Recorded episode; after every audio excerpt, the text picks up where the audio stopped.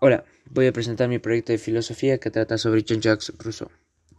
Fue un polímata suizo francófono, fue a la vez escritor, pedagogo, filósofo, músico, botánico y naturalista, y aunque fue definido como un ilustrado, presentó profundas contradicciones que lo separaron de los principales representantes de la ilustración, ganándose, por ejemplo, la feroz inquina de pensaba que en los hombres es bueno por naturaleza, pero que actúa mal forzado por la sociedad que lo corrompe da primicia al sentimiento natural, no a la razón ilustrada, y ese será el germen del romanticismo.